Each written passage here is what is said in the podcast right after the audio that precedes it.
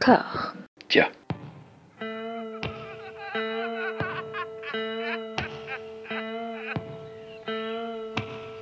And now for something completely different. Would you like to talk about the meaning of life, darling? Sure, why not? Philosophy for two? Right. Provided the movement never forgets that it is the inalienable right of every man or woman or woman to rid himself or herself or herself. Agreed. Thank you, brother or sister or sister. Where was I? I think you finished. Oh, right. I don't want to talk to you no more, you empty-headed animal food trough whopper. I fart in your general direction. Your mother was a hamster and your father smelt of elderberries. Bonjour et bienvenue à toutes et à tous dans Discordia, le podcast qui tente d'apaiser les débats qui rongent la pop culture de l'intérieur dans une conversation apaisée. J'ai la joie d'être rejoint par deux sémillants camarades, Xavier, qui était déjà venu euh, dans Discordia, on avait parlé de solutions, comment ça va mon bon? Non, mais ça va très bien. Toujours une joie d'être avec toi. Mais oui, mais toujours, évidemment. Et une joie aussi d'être avec Véro, Véro que vous connaissez peut-être comme la voix du Pifcast. Comment ça va Véro? Merci d'être venu. C'est une joie partagée. Je suis heureuse d'être avec vous. Ah, c'est super. Alors voilà, on aiguillerait comme ça au début, mais ça va, ça va être un petit peu moins la fête par la suite. On va parler d'un sujet euh, assez tendu. En fait, on va parler de, Kim Ki-duk, un cinéaste sud-coréen que personnellement j'ai absolument adoré euh, au début des années 2000, surtout avec euh, ces, films incroyables euh, qu'étaient, que sont toujours Adresse inconnue, Lille, Bad Guy, The Coast Guard et Locataire. Et hum, au fur et à mesure, je me suis un peu désintéressé parce que ces films, son cinéma tournait un petit peu en rond. Puis je suis tombé sur un film qui s'appelle Arirang, dont on par- parlera une prochaine fois parce que ce sera en deux épisodes. Mais voilà, un film très très particulier où en fait il se filme lui-même face caméra en train de geindre, grosso modo. Enfin, je, je schématise un peu. oui, c'est voilà. ça. C'est Ouais, ça. c'est ça, hein, quand même. Et merci, merci Xavier. Et puis, ben, tous ensemble, on bosse pour un festival qui s'appelle le PIF. Et dans le cadre de, de la sélection long métrage de ce festival, j'ai vu son dernier film en date qui s'appelait à l'époque Human Space Time and Human, je crois, et maintenant qui s'appelle. euh, qui s'appelle, attends, qui a un nom un peu moins compliqué, un peu moins relou, The Time of Humans. Voilà, enfin, ça, ça, remonte un petit peu en boucle. Et, hum, et c'est un film qui m'a prodigieusement énervé, quoi.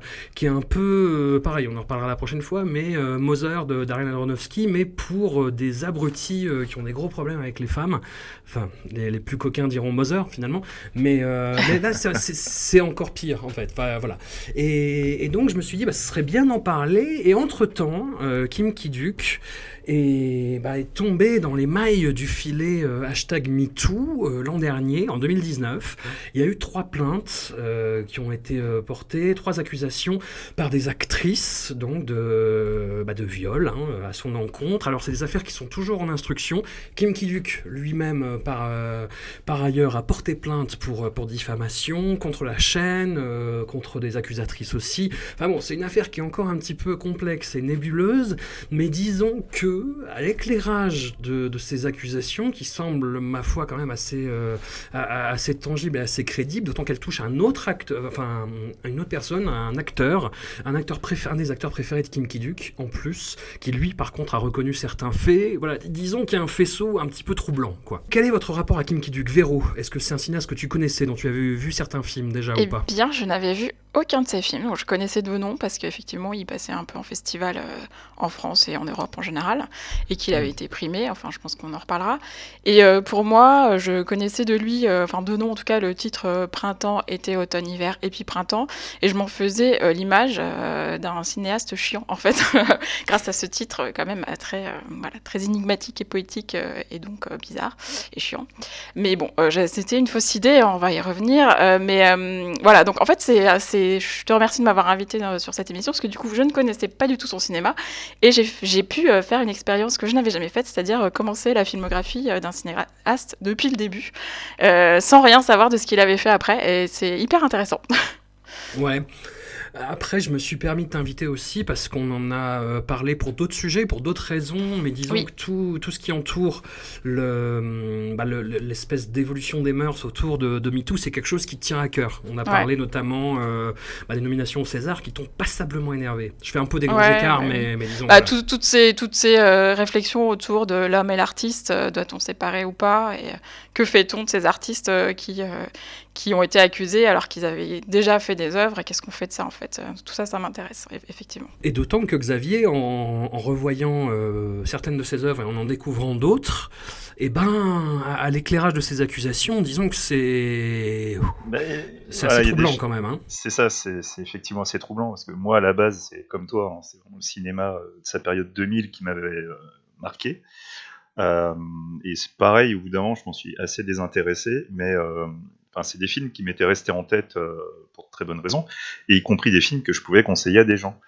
Et revoir pour l'émission euh, déjà ses premières œuvres que je n'avais pas vues, et euh, même revoir tout simplement certains films, en l'occurrence Bad Guy, qui est un film que je conseillais beaucoup, j'ai un avis qui a quand même changé sur plusieurs films. Voilà, c'était une expérience intéressante en fait au final. Et qui, qui n'en est qu'à sa moitié. Mais voilà, on va s- on Oh oui. s'attaquer- s'attaquer au vif du sujet, avant, avant la détestation pure des années 2010, enfin de mon côté en tout cas. Euh, un film que je n'avais absolument pas vu, son premier long métrage, Crocodile, Crocodile, Ag-O, en sud-coréen, un film qui date de 1996, où on trouve déjà en tête d'affiche euh, Cho Jae-yoon, donc cet acteur avec qui, bah, qui est plus ou moins son acteur fétiche, hein, on, peut le dire, il a tourné quand même une demi-douzaine de films avec lui, et qui s'est retrouvé accusé en même temps que lui, justement, bah, de, bah, de viol sur de jeunes actrices, quoi. Et hum, et il y avait même, enfin disons que dans le reportage qui a, qui a dévoilé ça, il y avait même des, des anecdotes assez sordides là-dessus, comme quoi il faisait un concours de, de, de viol de jeunes actrices. Enfin bon, c'est quelque chose d'assez crapoteux, d'assez euh, horrible. On va entrer bah, vraiment dans le vif du sujet, parce que c'est l'histoire donc de- d'un vagabond des rues qui est plus ou moins l'espèce de patriarche d'une famille recomposée euh, de SDF, avec un, un vieux monsieur euh, amorphe, avec un jeune garçon qui est censé lui ramener de l'argent en, en quêtant euh, auprès des, des badauds. Puis euh, il, squatte au bord euh, d'un cours d'eau euh, sous un pont. Il y a une jeune femme un soir qui va tenter de se suicider. Donc le personnage principal joué par Cho Jae-yoon, Crocodile, donc le rôle titre, va la sauver et va assez rapidement la violer et créer de fait un amour pervers, mais un amour quand même. Voilà. Et ça. C'est quelque chose qui est très récurrent dans la filmographie de Kim Ki-duk. Oh oui. Voilà. Il y, a, il y a à la base, très souvent, dans, enfin, dans, dans beaucoup de ces films, le- le- l'amour ne vient pas tout de suite, attention. hein, c'est, euh, même là, c'est plus une sorte de désir, euh, parce qu'en fait, c'est- on suit un personnage qui a vraiment beaucoup de mal à la base avec les femmes, et Mm. qui, euh, lui, tout ce qu'il veut, bah, c'est c'est du sexe. Évidemment, les femmes ne sont pas du tout réceptives à son absence totale de, de- de charme. Il agit toujours par la violence. Par extension, beaucoup de enfin, la majorité des personnages s'expriment plus par la violence que par les mots chez Kim Ki-duk. Et, euh, et dans le cas de Crocodile, il y a une envie de posséder la femme, mais qui, au fur et à mesure du film, va devenir une sorte d'amour. Euh, mais ce passage va arriver de manière très très rapide, et c'est d'ailleurs une des constantes aussi dans les films de Kim Ki-duk, ce- cette transformation euh, subite assez étrange des fois. Ce qui m'a frappé, moi, pour ce film, qui est donc son premier film, c'est de me dire que euh, au bout de 10 minutes de son premier film, il y a un viol. Euh, donc je me suis dit, en général, on, on se dépêche de filmer ce qu'on a envie de filmer, et là, il y a quand même 5 viols dans celui-là. Je pense que c'est celui où il y en a le plus, qui sont vraiment fi- filmés de manière assez violente. Et, euh, ça m'a vraiment frappé en fait que ce soit ça qu'il ait envie de filmer en premier. Et effectivement, comme dit Xavier, euh, euh, les relations sont souvent violentes et, le fait que hum, ça se transforme en histoire d'amour, ça a l'air aussi d'être une violence pour le personnage. C'est-à-dire que l'amour n'est pas quelque chose qui est reçu comme quelque chose de hum, positif. J'ai l'impression, en tout cas pour le personnage. Et en tout cas, c'est c'est décorrélé de la sexualité et euh, la- le viol est vécu comme une, une sexualité possible entre les deux euh, personnages masculins et féminins. Et ça ça m'a beaucoup gêné. Ce film-là, vraiment m'a gêné. Mais je, je pousserais même, je pousserais même le vice à dire que à partir du moment où il trouve l'amour, c'est à partir de ce moment-là que le personnage devient faible. Ouais, c'est ça, ouais. Parce qu'il est presque, il a presque du charisme au début, et, euh, ce qui est assez horrible. Ouais. Et, euh, et il devient, euh, ouais, comme tu dis, il devient plus faible quand il est amoureux. En fait, ça m'a rappelé euh, Shamanka de Zulaski qu'on avait vu Ouais, euh, tout pour, à à l'occasion d'un pifcast, et où vraiment ça commençait par un viol, et, et puis la femme elle-même, parce qu'elle-même elle tombe amoureuse, il faut quand même bien le dire, plus ou moins. Et je trouve ça atroce. voilà. Pour moi, une, rela- une relation amoureuse peut pas commencer comme ça, mais bon, je- je- voilà, c'est mon opinion. Bah, ça, c'est un point, qu'on soulève, c'est que les personnages de, de Kim Ki-duk, du moins à ses débuts, et de, de nouveau maintenant, en fait, il y a eu une période un petit peu d'apaisement, après Mm. printemps, été, automne, hiver et printemps, mais qui n'a duré finalement qu'assez peu de temps, et tous ces personnages s'expriment par la violence, en fait. C'est cliché de dire ça, mais c'est vraiment, je sais pas, une espèce de, de singularité du cinéma coréen indépendant, et même grand public, c'est voilà, pour se dire des choses, on se met des pains dans la gueule et on se viole, Mm. quoi. C'est Mm, très, très, très particulier. Mais chez Kim Ki-duk, c'est poussé euh, comme, je sais pas, ouais, je, vais dire quelque chose de, vraiment horrible, mais euh, ouais, comme limite comme une seconde nature, quoi. Mhm. En fait, c'est on a toujours des, personnages qui sont des, marginaux, qui n'arrivent pas à vivre dans la société ou qui, qui essayent justement de ne pas vivre dans la société et qui du coup ont des manières d'agir bien à eux. Euh, faut vraiment essayer de, pour les comprendre, faut, faut arriver à voir par leur propre prisme. Et du coup, dans, dans cette communication qui est extrêmement difficile avec les autres, bah, du coup, cette violence, euh, c'est vraiment la communication pure euh, chez Kim Ki-duk. C'est euh, quelque part, c'est peut-être ce qu'il y a de plus euh, de plus vrai en définitive, parce que finalement, la douleur, c'est voilà, c'est pas c'est pas fake. Et ce qui est terrible aussi, je trouve, avec Crocodile, c'est cette volonté d'être du cinéma d'auteur et donc de passer par des, des choses très, très maniérées, euh, de, euh, d'éclairage, de mise en scène. euh, je pense notamment à toute la mise en scène sous l'eau avec le canapé, euh, qui a certainement euh, une, un sens pour lui parce qu'il dit lui-même que c'est a priori autobiographique ce film-là, mais, euh, mais euh, qui est vraiment, enfin pour moi ça fait vraiment poseur et c'est vraiment le film d'auteur Mm. de débutant quoi. Bah, En fait, à la base, c'est, euh, il a eu une, toute une carrière, euh, enfin carrière. Il a, il a vécu en Europe où il a été peintre. Il vivotait un peu euh, pour vendre des peintures. Ça, c'est quelque chose qui l'a beaucoup marqué. Et, euh, et quand il est, il est retourné en Corée, il s'est mis à écrire des scénarios. Entre le moment où il a commencé à écrire des scénarios et le moment où il a, il a réalisé euh, Crocodile, en fait, ses connaissances en cinéma étaient assez, euh, assez restreintes. Lui, il ses déclics, c'était vraiment des choses qu'il a découvertes en Europe. Bon, bah, Benex, Carax, bon, je crois que très clairement, on le voit dans Crocodile, hein, il Mm. n'y a pas photo. Voilà, après, quelque part, on, on, on vante toujours le fait qu'il était euh, autodidacte, donc il n'avait pas euh, cette manière euh, classique de, de raconter une histoire. Il y a beaucoup d'imperfections dans ce premier film qui sont liées à ça. Après, il y a d'autres choses où on sent qu'il essaie de se créer un style. Je sais pas, il y a, dans Crocodile, je sens qu'il y a un truc qui est pas entièrement naturel en fait. C'est- Mm. Je veux être un auteur, donc il faut que j'ai un message, il faut que j'ai un style de montrer des persos, il me faut un style de personnage. Enfin, tu vois, t'es une sorte de wishlist un peu qui se dessine, qui, voilà, qui est un peu dommage. C'est un cinéaste qui fonctionne beaucoup dans le dispositif. C'est-à-dire que tu sais, il y a le, hum, ce, ce qu'on appelle le fusil de Tchekhov. C'est-à-dire, Oui. euh, si sur une scène il y a un fusil, bah, on sait qu'il va servir à un moment donné. Bah, Kim Ki-duk fonctionne beaucoup comme ça. C'est-à-dire qu'il te donne un motif et tu sais que ce motif va être utilisé plus tard et qu'il va avoir un autre sens. Et ça fonctionne surtout sur son élément favori qu'on retrouve dès ce premier film qui est euh, l'eau, en fait. Bah, on peut passer, euh, comme vous l'avez dit, moi je suis d'accord avec vous, hein, c'est un truc qui est, qui est poseur, où justement la plupart des, des plans font, font très affectés, ou alors beaucoup trop euh, rugueux pour être honnête. Euh, c'est très très désagréable à regarder. Enfin, Mm. moi j'ai vraiment trouvé quoi, pour euh, justement cette relation entre les deux personnages qui ne fonctionne que sur la violence. Euh, ouais, enfin Et, je sais pas. et- ma- et- et une certaine naïveté aussi entre les persos, parce que Ouais. on a une sorte de pseudo-famille qui se crée, et du coup, la femme va devenir, pour le vieillard, ça va devenir une sorte de fille. Mm. Euh, pour l'enfant, ça devient une mère, et pour l'homme, bah, ça devient un objet. C'est un peu basique, bas du front. C'est bon. Ouais.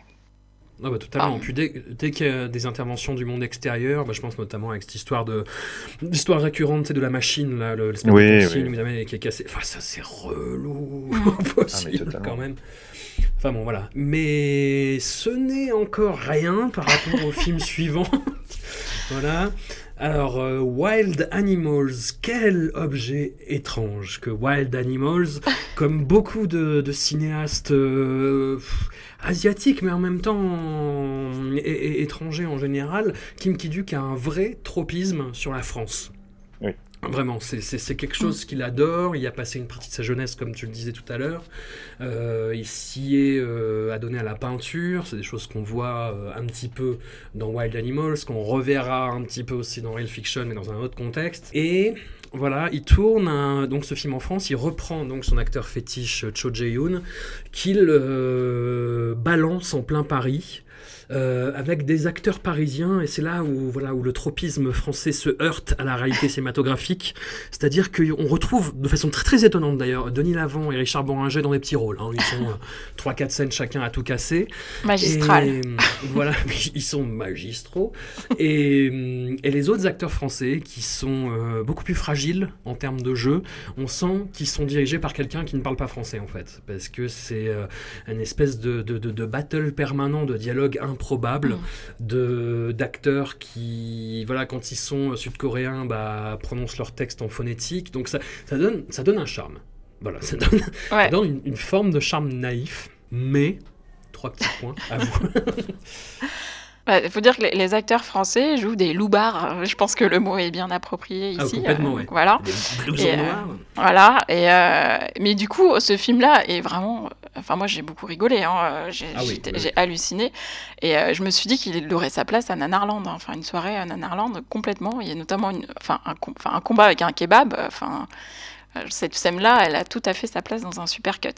Au-delà de ça, il n'y a pas de viol dans celui-là, donc j'étais rassurée après m'en être tapé 5 dans le film précédent. Il y a des prostituées, donc. euh, on Ah oui, après, c'est tout est plus ou moins consenti ou tarifé, mais voilà. Bon, je, je ne sais pas quoi dire sur ce film, en fait. C'est Ah très bah, on- étrange. Bah, ce film, c'est. euh, y a, y y a- on va pas se mentir, il y a quand même deux, trois trucs qui sont intéressants. Moi, j'aime bien le rapport entre les deux personnages principaux. Mais, euh, mais c'est vrai qu'il y, a- aussi beaucoup de choses. C'est euh, pareil, on arrive euh, avec des gros sabots. euh, le, parce que les deux personnages principaux, il y a un personnage qui vient de Corée du Nord, l'autre personnage vient de Corée du Sud. Il y en a un qui a de l'honneur, il y en a un autre, il y en a un autre qui est un- qui n'hésite jamais à, à trahir son ami euh, quoi qu'il arrive. Et en fait, on voit bien qu'il essaie de, de créer une sorte de parabole sur la Corée, mais noyé dans un récit autobiographique où il parle de, euh, bah, de ce sentiment d'expatrié, euh, de la France, de tout ce qu'il aime, tout en essayant de rebalancer euh, ses références en hommage. Donc, euh, prendre Boranger, Boringer et Lavant, c'est pas pour rien non plus. Hmm, c'est Carax, quoi. ouais. Puis au final, ça, ça essaye d'être énormément de trucs pour au final bah, pas être grand chose. Alors après, il y a un côté très, euh, très, euh, comment je pourrais dire, il y a des dilemmes tout au long du film qui pourraient un peu faire rappeler du- des, des dilemmes un peu à la John Woo, sur toutes les questions d'honneur, etc. Et le tout dans une ambiance que je trouvais attention, pas, pas aussi chiadé, hein, mais quelque part, je suis trouvé un petit côté Wong Kar Wai, un peu euh, les anges déchus, euh, euh, un petit peu dans ce style-là, ou nos années sauvages même plutôt. Mais pareil, c'est voilà, il- c'est ça a envie d'être plein de trucs, mais ça n'arrive jamais à, être quelque chose de vraiment intéressant. Et en l'occurrence, sans rien révéler pour ceux qui n'auraient pas vu, la fin, c'est vraiment mec arrête quoi. Voilà, je suis désolé, mais vraiment quoi. Après, je- j'ai pas revu les, euh, les premiers Carax depuis euh, un certain temps, tu vois, tout ce qui est euh, Boy Meets Girl, Mauvais Sang. Je sais Ouais. pas si tu en as un souvenir plus précis, toi, Xavier. Ça fait ça longtemps, à- mais Est-ce que ça ressemble à ça un peu? Bah moi mauvais sang ouais ouais ouais, ouais. Ouais. Je pensais aussi un peu euh, un peu à certaines ambiances des amants du Pont Neuf euh, Mm. et vraiment Ouais. c'est au niveau de l'ambiance attention pas vraiment de trucs très très précis et du coup bah Denis Lavant euh, voilà hein. Mm. Euh, mais euh, tu vois il y a aussi un autre truc qui, qui est intéressant aussi dans ce film c'est le, le rapport à l'eau qui, qui va Mm. prendre encore une autre forme justement qui, qui peut être un endroit où tu peux te reposer mais qui peut en même temps te permettre de fuir et euh, ça pose quand même déjà des jalons pour la suite. Donc, même si le film en lui-même c'est franchement pas bien. Personnellement, c'est celui que j'aime le moins. Voilà, il y a, y a des trucs qui se dessinent en fait. Il y a quand même une scène rigolote aussi où on voit un Coréen ne pas savoir manger avec des couverts. Et ben, voilà, moi, occidental, ça m'a surprise et j'ai trouvé ça intéressant aussi. Ah. Voilà, je me raccroche à ce genre de détails, hein, pardon, mais Ah non, mais je, si, il y a un détail pour lui, on on n'en avait pas parlé, c'est aussi le premier film qui va nous parler de poissons. Ah, de macro Ouais. d'ailleurs. de macro en l'occurrence. Mais voilà, on va comprendre très rapidement que Kim Ki-duk a un problème avec les poissons dans sa filmographie. C'est vrai. Un cinéaste compliqué, donc, quand viendra le, le MeToo des poissons. voilà, tremble, Kim. Le, comme tu disais, euh, Xavier, c'est un cinéaste un petit peu comme Sonotion, qui fait des, des films brouillons, qui trouveront une forme plus aboutie par la suite dans sa filmographie, et c'est le cas de, du film suivant. Donc là, on arrive en 1998 avec Birdcage Inn, Parandaemun, en sud-coréen, pardon pour la prononciation, qui est, euh, moi que j'avais jamais vu euh, à l'occasion, et je me suis dit, bah, tiens, ça ressemble vachement à, à- à Samaria, Samaritan Girl. Il y a un peu de ça, mais enfin, on, retrouve déjà le, motif de jeunes écolières qui se prostituent, avec euh, le, rapport très, très, très ambivalent et problématique euh, au père. Voilà, je, me suis dit, ah bah tiens, Kim Ki-duk en fait avait déjà craqué, était déjà dans l'auto-caricature que je trouvais qu'il commençait à avoir à partir de Pieta et Moebius. Euh, on verra ça la, semaine euh, la fois prochaine. Enfin là, c'est vraiment du cinéma choc, traumatisant, avec le sourire en fait. Pour moi, ce, film, en fait, c'est, c'est, euh, je vais pas dire un film de transition, mais il a, il a ce côté assez étrange, c'est qu'en fait, il y a, il y a une première moitié que je trouve euh, plutôt réussie, plutôt pas mal, euh, sur le, le- le- rapport à une, à une situation euh, précise, concrète, réelle. Parce qu'il y a vraiment des, des hôtels qui, qui existent comme ça en, en Corée. Et tout un rapport euh, entre des, des personnages qui, qui- qui sont quand même intéressants. Plus de personnages, plus de relations euh, différentes. On sent qu'il essaie de créer quelque chose. Ça, c'est des qualités. euh, et même au niveau du message, il y a des trucs qui passent très très bien. Tout en ayant en plus euh, plus de scènes qu'on pourrait considérer un peu comme fantasmagoriques ou incompréhensibles, mais qui, vont apporter de la poésie, tout en apportant une beauté picturale qui vient en plus de son côté peintre.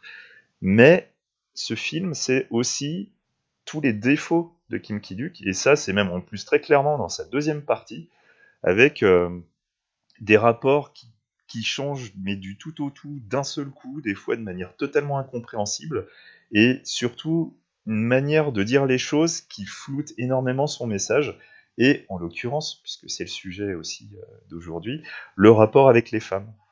Euh, les femmes ont une manière d'interagir avec les hommes, elles ont des, des- des réactions qui sont vraiment étranges des fois. Quoi. C'est, c'est, enfin, tu vois un film comme ça, tu te dis pas que ça a été écrit par une femme, tu sais que ça a été écrit par un homme qui pense qu'une femme agit comme ça. Et du coup, euh, voilà, c'est un peu gênant. Moi, ça m'a, enfin, ça m'a beaucoup gêné en fait qu'au bout du troisième film, d'une part, il commence à se compiler, comme tu disais, François. On retrouve euh, pas mal de choses qu'il y a dans Crocodile, les tortues, les poissons, les tableaux, euh, les ballons. euh, et euh, non, mais c'est vrai. Non, mais c'est non, mais c'est vrai, ouais. Et un homme qui sauve une femme, voilà, encore une fois. Et, et la femme, comme, comme une chose fragile qui se fait passivement violenter, qui, que les hommes veulent posséder, donc toujours à les objetiser. Et en plus, à, s- opposé à cette femme-là, il y a la sœur, enfin la, sœur, la, la fille, la jeune fille qui vit aussi dans cette famille, qui elle plutôt présentée comme masculine hein, euh, quand même. Donc euh, je mets des gros guillemets, mais parce que elle a les cheveux courts, euh, qu'elle a un peu de caractère, qu'elle elle est plutôt représentée comme vierge et frigide par ailleurs. Donc avec un sous-texte peut-être est-elle lesbienne ou trans parce qu'elle est elle-même fascinée par la jeune fille euh, qui est prostituée par la famille. Et euh, la mère qui est juste cupide. Donc euh, et à côté de ça les hommes de la famille en fait sont juste des pauvres bougres qui peuvent pas résister à leur envie de posséder cette fille. En fait autour enfin voilà en gros tout le monde la désire. La mère la désire pour l'argent qu'elle peut représenter. La sœur la désire on sait pas trop pourquoi parce qu'elle est jalouse et en même temps elle l'envie etc et enfin moi ce film là c'est vraiment je trouve le plus gênant de tous déjà parce qu'il y a beaucoup trop de drames. J'ai vraiment je me suis noté euh, Cosette chez les proxénètes quoi. Euh, il y a beaucoup beaucoup de drames euh, et le happy end est absolument puant. Enfin, je veux dire, Ah oui, oui. euh, le, ça dit quelque chose des femmes. Dire, si, si son propos était de dire qu'il y a des femmes qui sont victimes, et c'est le cas en, en Corée, il y a effectivement la, la prostitution, elle est très répandue, mais elle est, voilà, la- les autorités se cachent les yeux, mais voilà, c'est très répandu. Par contre, c'est euh, le, le, si le propos de Kim Ki-duk était de dénoncer ça, il aurait pas, euh, enfin, je vais pas spoiler la fin, mais il aurait pas fait euh, en sorte qu'un des personnages euh, agit comme il agit à la fin, un des personnages féminins agit comme il agit à la fin, euh, parce que c'est pas quelque chose que les femmes font de manière naturelle, euh, voilà.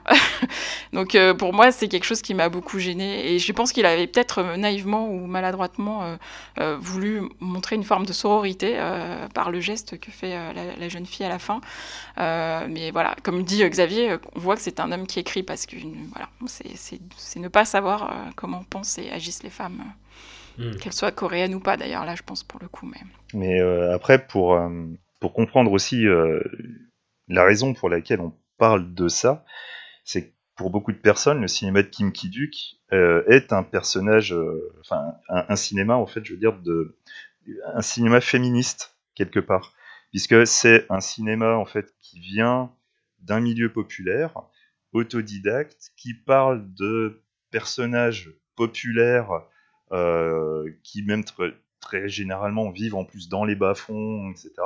Il y a un peu cette impression qu'il parle, tu vois, de, c'est le mec, c'est le vrai mec qui parle de la vraie vie. Et en même temps, comme dans ses films, il va quand même parler de choses qui ne vont pas dans la société coréenne. Donc là, certes, il parle de la prostitution ou de certains comportements des hommes vis-à-vis des femmes. C'est vrai qu'on peut penser qu'il y a une dénonciation, mais c'est vrai que du coup, le message est toujours flouté par les réactions de ces personnages, en Mm. l'occurrence les réactions des femmes, qui sont totalement euh, surréalistes. Et Mm. du coup, il y a un moment, le message étant flouté, voilà, on peut pas non plus dire que oui, il, il fait de la dénonciation pure. Un Mm. c'est étrange. C'est vraiment étrange. Mais je pense qu'en fait, il se défausse, tu vois, de, de, de toute euh, ten- tentation de discours définitif. Je pense que c'est vraiment, comme vous le disiez, euh, quelqu'un qui est très tenté par la pose, qui aime bien composer euh, de, de- façon picturale, et puis après, démerdez-vous avec ça, en fait, tu vois. Et, et- et on en vient à euh, ouais, cette seconde partie de Birdcage Inn qui est qui est pas possible quoi qui est, un, qui est indéfendable oui, oui, Enfin, qui est pas possible. Ah c'est oui, juste oui, pas oui. possible. Bah, Mais en tout, quoi. Ouais, ouais, mais en tout, mais. Enfin. C'est-à-dire que tu peux, euh, c'est c'est du, du féminisme très très maladroit.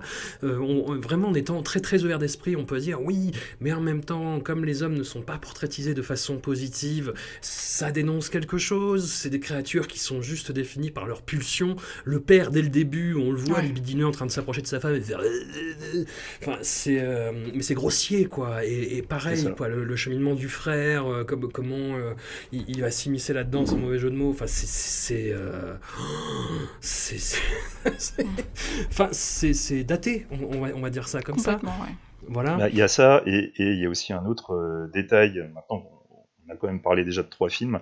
Il y a aussi un Mm. gros dé- détail qu'il faut noter sur Kim Ki-duk, c'est son plaisir absolu du choc. Oui. Il aime choquer, et il y a des fois, il est capable de te créer une scène, une situation très choquante, juste dans le but de te choquer. Ça n'apportera rien à l'histoire, ou ça va euh, te donner de manière très symbolique quelque chose, mais il aurait bien pu le montrer autrement. Il y a un vrai désir de choquer dans ces films. Mm. Et justement, le film suivant, Lille, en date de 2000, euh, qui va être réédité par euh, Spectrum Film, très très très bon euh, éditeur de, de films asiatiques en Oh oui. France. Voilà.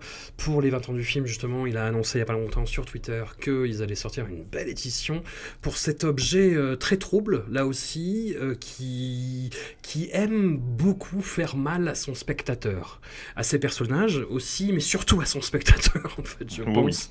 Voilà. Et euh, où il trouve son personnage féminin idéal, c'est-à-dire qui ne parle pas. C'est vrai que. Alors, moi, c'est un des films dont j'avais ent- entendu parler euh, dans sa filmo, puisqu'effectivement, c'est peut-être le premier qui est arrivé chez nous. Je sais pas euh, si, Ouais. euh, si c'est le cas. Euh, mais effectivement, euh, ce personnage féminin de sauvageonne, agressive, mais soumise, enfin, c'est quand même un super combo. Et en plus, muette, parfait. Et, et- et je mettrais en plus en miroir, il y a un autre personnage féminin qui est une, une espèce de pouf complètement gourde. Et ce qui me gêne avec ces deux personnages, c'est qu'au final, elles se disputent les faveurs d'un même homme. Donc, je pense que c'est très valorisant, peut-être pour un homme, de se dire que non seulement la femme est un objet et qu'en plus, elle peut le, elle peut le désirer euh, ou se battre pour lui. Euh, mais après, euh, le film est très beau, donc c'est là où, l'exercice commence à devenir difficile avec Kim Ki-duk, c'est que ce film-là, quand même, porte une certaine poésie qui fait que qu'on se dit mince, il est quand même capable de faire quelque chose, de, poser un univers. là, on se dit c'est presque métaphorique, donc bon, euh, ça commence à être un peu plus difficile. Plus, d'a- plus d'être, une euh, scène, euh, une scène euh, qui est à la fois euh, sublime et, euh, et tout en étant une, une portée symbolique euh, de dingue, euh, pour, en plus sur les femmes. Euh, mais voilà, c'est une scène qui, bon, je le dis tout de suite, arrive à la fin. Ouais, Et le plan c'est vrai- final, quoi. Ouais, Voilà, et le problème, c'est que le point final, c'est le point dont on se souvient d'un film. c'est ça. Mais si on fait abstraction de cette scène qui est vraiment dingue, c'est compliqué. Ça reste quand même compliqué. C'est très compliqué, mais en même temps, c'est le, le premier film depuis le début euh, dont on parle qui est qui fonctionne vraiment sur cette idée du dispositif du fusil de Tchekhov, c'est-à-dire on voit tel truc, on sait que ça va arriver là, et le plan final, c'est ça. En fait, le plan final, c'est une synecdoque euh, euh, qui, qui, qui englobe tout le film, quoi, finalement. Ouais. Et il y a son rapport à l'eau, il y a son rapport euh, au décor, ou pareil, on sait s'il y a une trappe, on sait que quelqu'un à un moment va en surgir et, et ça va pas être cool. Et c'est aussi le film où euh, l'animalité euh, sexuelle des personnages arrive presque à faire sens. Et arrive presque à amener quelque chose. euh, Ouais, ils sont presque sur un pied d'égalité, je dirais, euh, dans ce film-là, euh, Voilà. sur, sur ce plan-là en tout cas. si ce n'est qu'elle ne parle pas. Mais, euh, mais elle a une présence physique quand même. Enfin, qui est, qui est vraiment imposante, quoi. Une espèce de charisme qui est, qui est assez fou. Mais effectivement, ce, plan final euh, te fait, enfin, laisse penser que, enfin, peut être interprété. C'est là où disait Xavier, il y a les, les deux personnes, il y a des personnes qui pourraient dire qu'il est féministe, d'autres qu'il est misogyne. Euh, ce, ce plan final pourrait te faire penser qu'en fait, euh, le, le pouvoir est euh, dans un des camps plutôt féminins, euh, ou à l'inverse, euh, que les pauvres hommes sont les victimes des femmes, quasiment, quoi. Ouais. Et quand on repense à- après à ce qui se passe et au fait que lui-même se considère victime de féministes qui ont ruiné sa carrière, bon, finalement, c'est assez cohérent, quoi. Mais c'est ça le truc, c'est que hum, c'est ce que je disais en fait. Moi je pense qu'il botte vraiment en touche et qu'il laisse le spectateur se démerder euh, comme ça quoi. Tu vois, il y, a- il y a un documentaire euh, français qui est sorti sur Kim Ki-duk. Le titre c'est Le cinéaste de la beauté convulsive. C'est joli, ça veut pas dire grand chose, tu vois. Enfin, Ouais. c'est tu peux y projeter ce que tu veux et voilà. Moi c'est des films que j'ai adorés parce que c'était l'époque où euh, il y avait les premiers euh, DVD d'import asiatique en fait et on prenait euh, c'était un peu au bonheur de la chance on n'avait pas euh, des, des sites internet aussi fournis qu'aujourd'hui sur cette culture là et euh, moi je me rappelais j'allais dans une boutique à Lyon qui s'appelait les mondes interdits à l'époque. Et, voilà enfin c'était euh, j'en prenais deux trois parce que mon budget n'était pas trop euh, illimité non plus. Et euh, j'étais tombé sur en l'occurrence sur Lille et sur Adresse Inconnue qui arrive dans pas longtemps là. Et je me suis pris une tarte je me suis dit mais quel est cet homme? Qu'est-ce que c'est? Qu'est-ce qui se passe? J'avais 20 ans aussi, tu vois, c'est c'est Mm. peut-être ça qui joue. Hein. Ouais, je, je sais pas, à l'époque, j'ai vu ça comme un cinéma d'auteur. euh, Enfin, je me suis dit, oh putain, le- ce, ce cinéma d'auteur-là, qui est très violent, qui est très viscéral, qui parle de pulsions euh, de, de- de façon euh, vra- vraiment chaotique, est possible. Et quelque part, c'est fascinant. Après, j'avais pas Mm. le recul non plus, et j'avais pas cette clé de lecture-là, surtout. Mais moi, par contre, j'aimerais, avant qu'on parle du, du prochain film, Ouais. euh, parler aussi du, du dispositif euh, du film, qui est aussi une sorte d'univers mental. Puisqu'en- donc en fait, dans le, dans le principe, c'est que les, les Coréens, une des habitudes coréennes, c'est que quand tu vas en vacances, tu peux aller faire de la pêche. Et donc la pêche, c'est des sortes de petits bungalows, où en fait, c'est un bungalow, c'est hyper spartiate. Quoi. Et du coup, en fait, tout le film, c'est un ensemble de bungalows dans un lac. Donc chaque, chaque bungalow a une couleur différente. Et en fait, le seul lien entre les, différents hommes des différents bungalows, c'est cette femme et sa barque. Donc la femme, elle est littéralement le lien entre les hommes. Et du coup, chaque bungalow euh, devient un petit peu le théâtre de scénettes, d'aventures un peu particulières. euh, voilà. Et c'est euh, du coup ce côté univers mental qui va être encore plus prolongé par ce plan final. C'est quelque part, c'est assez cohérent avec ce qu'on va voir après. Oui, oui, puis ça fait, ça fait un écho euh, a- assez étrange avec printemps, été, automne, hiver et printemps, parce que c'est le même Oui. dispositif euh, dans le décor, mais voilà, on y reviendra dans pas longtemps. Après, la même année, en 2000, il tourne un film euh, en mode commando, c'est-à-dire en 3 heures de temps, avec des caméras DV, quasiment en temps réel, à peu de choses près. Le film s'appelle Real Fiction, et c'est un, c'est un film méta, en gros. hein. C'est, un, un kidam euh, qui arrive dans un théâtre, euh, on lui dit des choses, et à partir de ce moment-là, il décide de, de, se révéler, de se prendre en main, une arme à la main, s'en suivent des rencontres, s'en suivent euh, un film un peu moche, hein, quand même. hein. Mm. La caméra DV, faudra faire un, un Grenelle dessus un jour, mais... Voilà. Et puis, euh, ouais, des acteurs pas ouf aussi, j'ai trouvé. Ouais, Ouais. c'est clair. Ouais. Il y, a un, il y a- il y a un vrai problème, il y a un vrai Mhm. miscast et tout, on n'y croit, on n'y croit pas.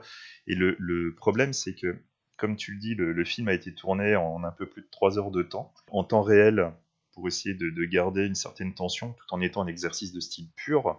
Le fait de tourner comme ça en temps réel implique aussi un dispositif euh, très, euh, très sec. Le scénario, c'est euh, c'est un peu peau de chagrin. Euh, Il y a très peu d'interactions en dehors de scénettes pures, dans les rues où généralement on croise personne, euh, voilà. Et du coup, c'est un des problèmes du film qui est inhérent en fait à sa création pure, c'est d'avoir un film euh, très euh, simple. Il va y avoir un côté très méta au début, très euh, psychologique, qui va ensuite énoncer tout ce qui va se passer dans le film, et en fait, c'est littéralement ce qu'on va voir. C'est- Moi, je trouve ça euh, assez déceptif. hein. C'est vraiment, c'est un pur exercice de style. Tu peux pas vraiment le prendre pour autre chose que limite prouver qu'il a fait un truc rapidement. Mais... Oui, bah écoute, euh, voilà, on le sait maintenant comme ça. Vé- Véro, ça t'a... Bah, franchement, j'ai. Ouais. Je suis restée complètement en dehors. J'ai bien vu qu'il y avait un dispositif. euh, ça m'a ennuyé au possible. euh, C'est moche, comme tu le dis, et, et c'est pas intéressant, quoi. Enfin, en plus, euh, voilà, que ce soit moche, à la limite, pourquoi pas. Mais, mais en plus, ouais, ça raconte pas grand-chose. Et puis, et puis à la fin, j'ai eu l'impression de me faire arnaquer, quoi. donc, euh, Bah oui, oui. donc voilà. euh, Mais en fait, clairement, le, le- le monsieur essaie de te faire un rapport entre l'art et la réalité, même si ça parle un peu de pulsion, et tu sens que c'est plus un exutoire pour lui, les fantasmes, etc.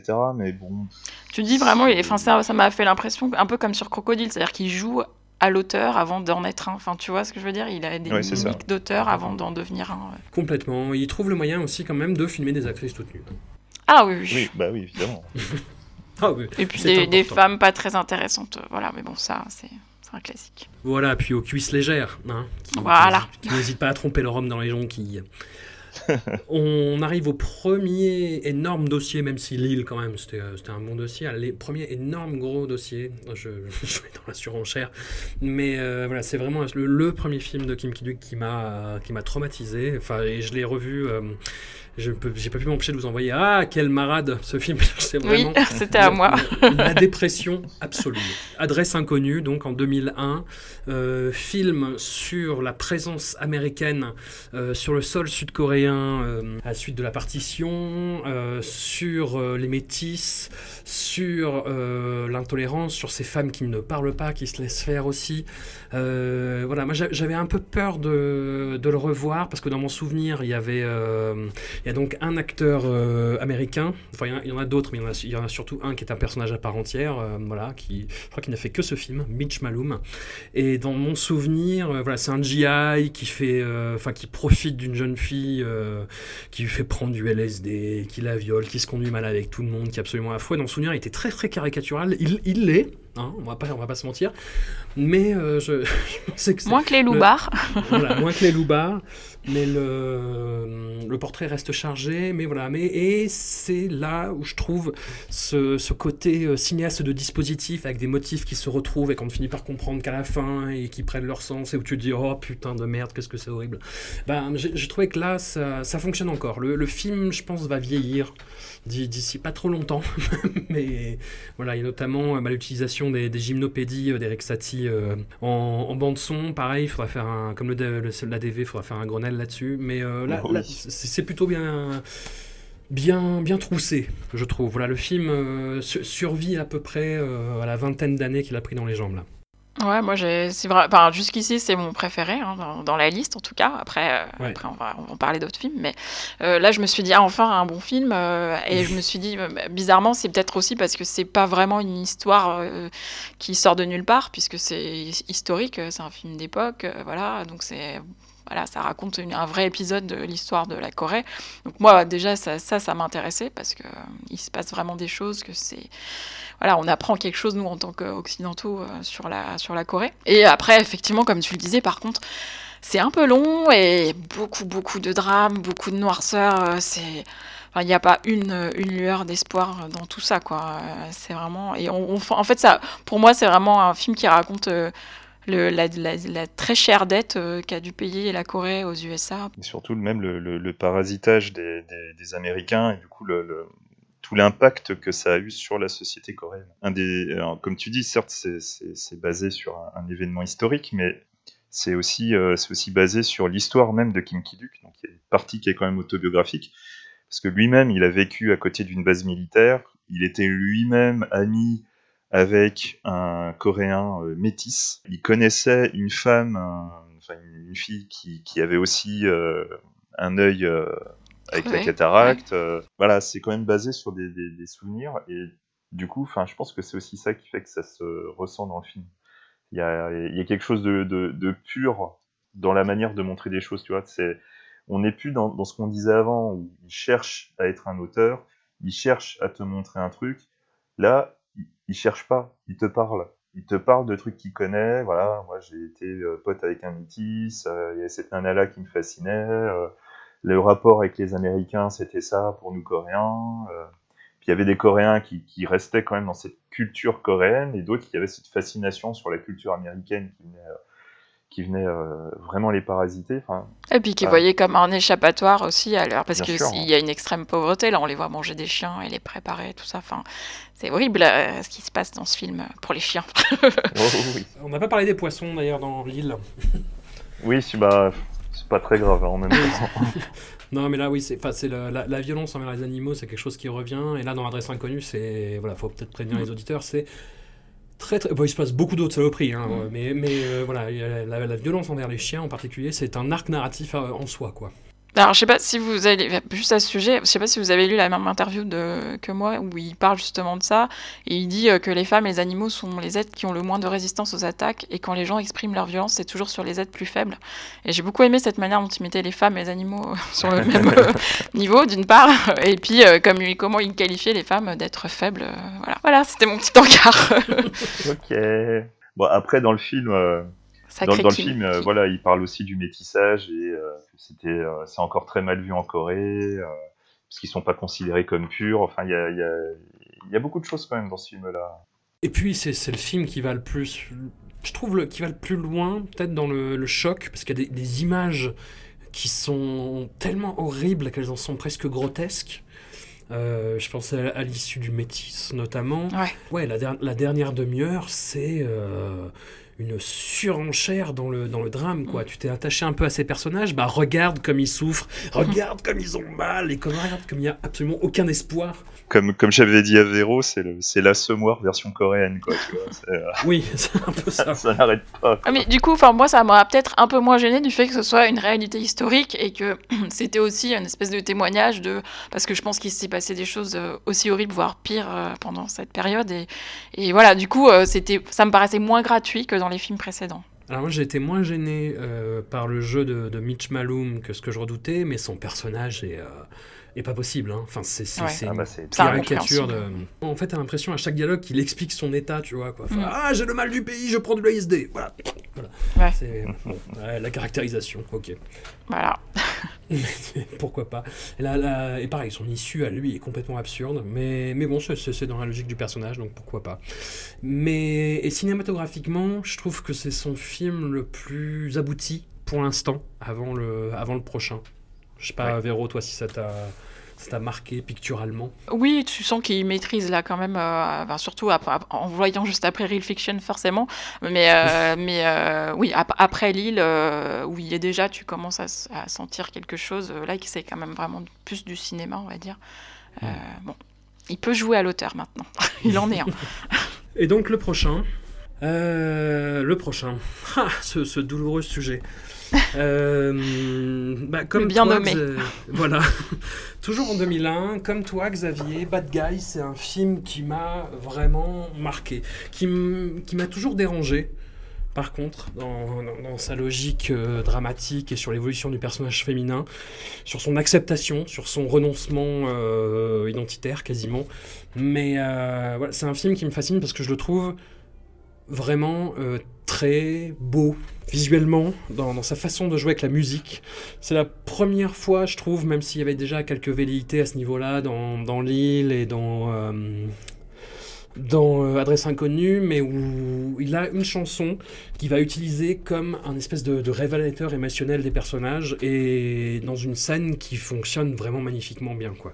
Il y a ça, il y a au niveau de la réalisation, c'est encore, euh, on a encore gagné euh, des galons là. C'est le film est à la fois beau et la réalisation, c'est on n'est on n'est pas juste dans le dispositif, c'est il arrive vraiment à, à faire ce mélange parfait entre le dispositif de surcadrage euh, sur les notions de regard et tout, parce que le, personnage principal, en fait, il va subir une humiliation à cause d'une femme et en retour, il va détruire la vie de cette femme jusqu'à aller la, la faire prostituer. devenir une prostituée.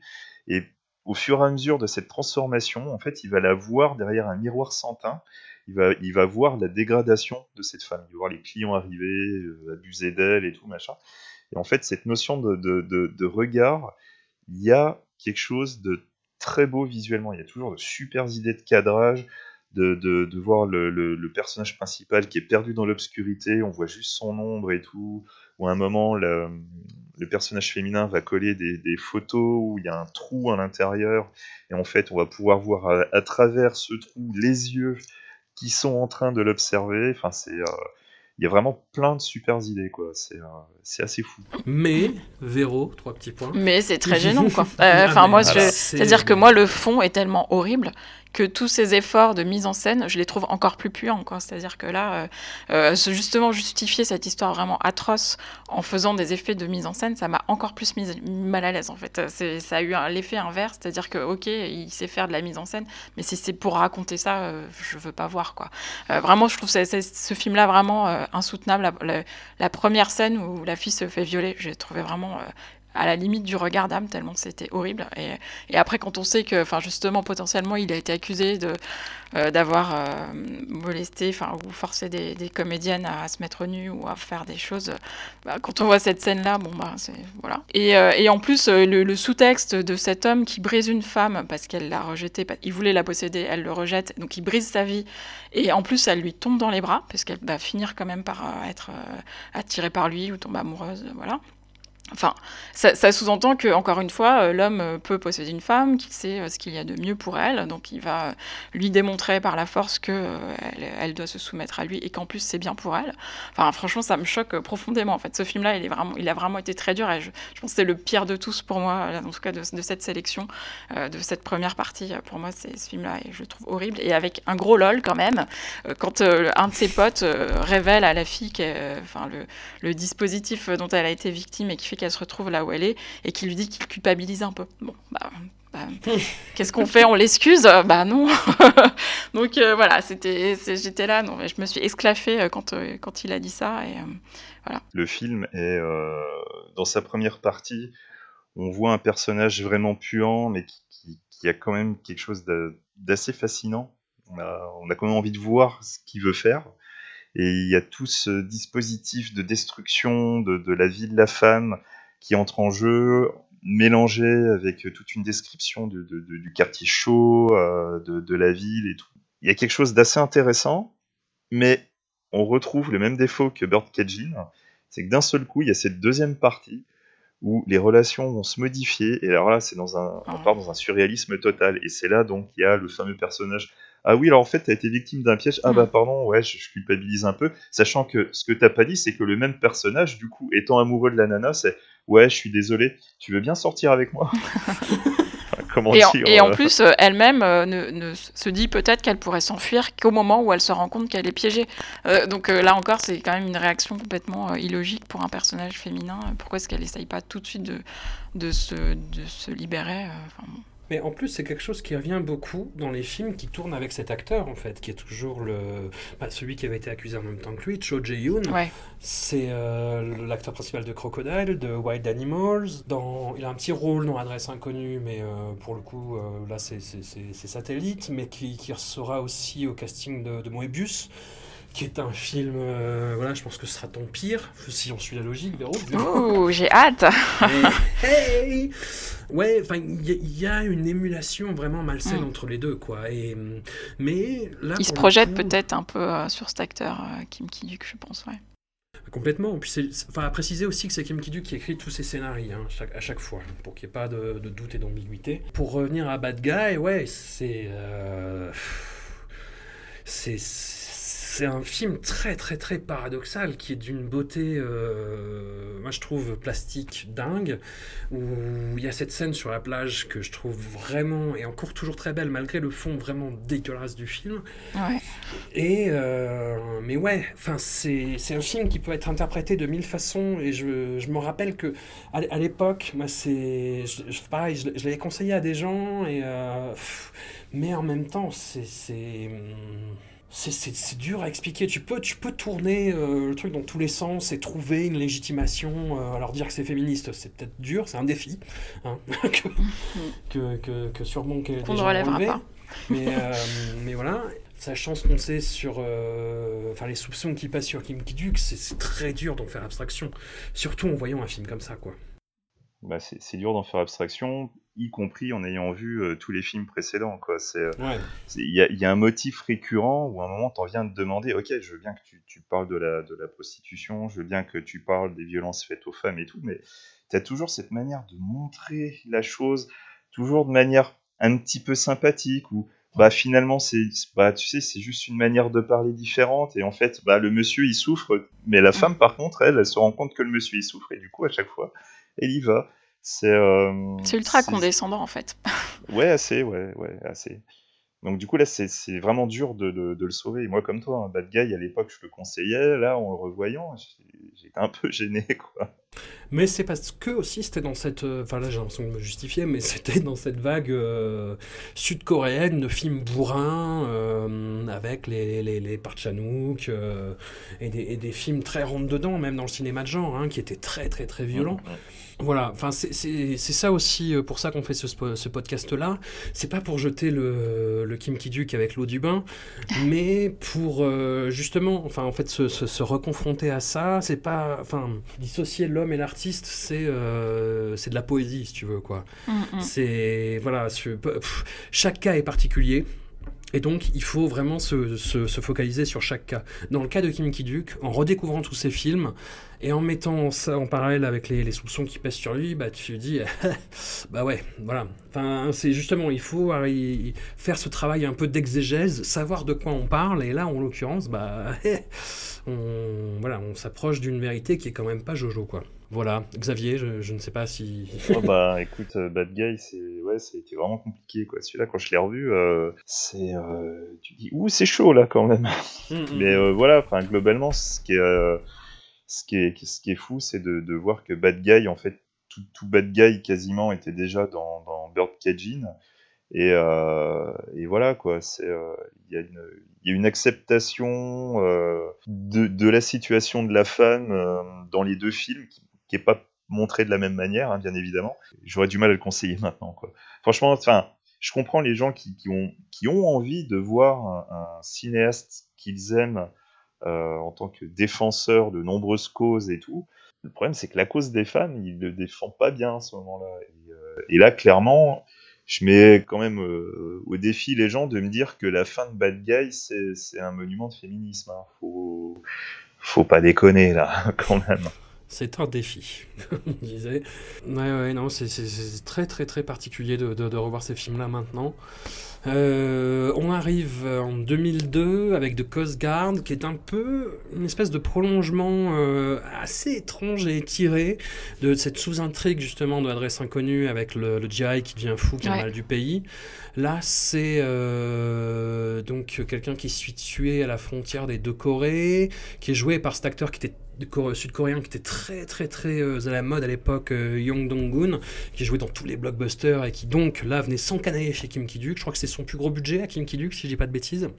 je crois que c'est ça, oui, effectivement. Mhm. Et, donc là, on part sur un film d'auteur plus classique, plus attendu, où euh, Kim Ki-duk tombe dans... Voilà, ça se sentait un peu dans certains films euh, précédents quand même, même beaucoup, mais là on est carrément dans du Jean-Michel symbolique. Hein. C'est-à-dire que euh, les, les, soldats jouent au foot sur une carte des deux Corées. Alors évidemment le filet, bah, c'est la, la, frontière de partition.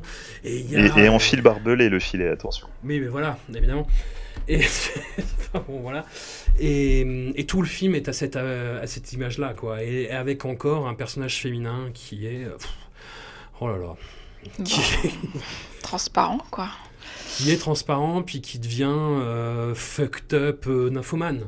Ouais, ouais. Non, mais alors, ce qui est, moi, ça fait partie des films que j'ai bien aimés parce que, euh, effectivement, comme tu dis, ça tire un des fils de Adresse inconnue qui était intéressant, c'est-à-dire des, des, soldats mobilisés alors qu'il n'y a plus de guerre. Euh, mais là, du coup, c'était côté euh, Corée.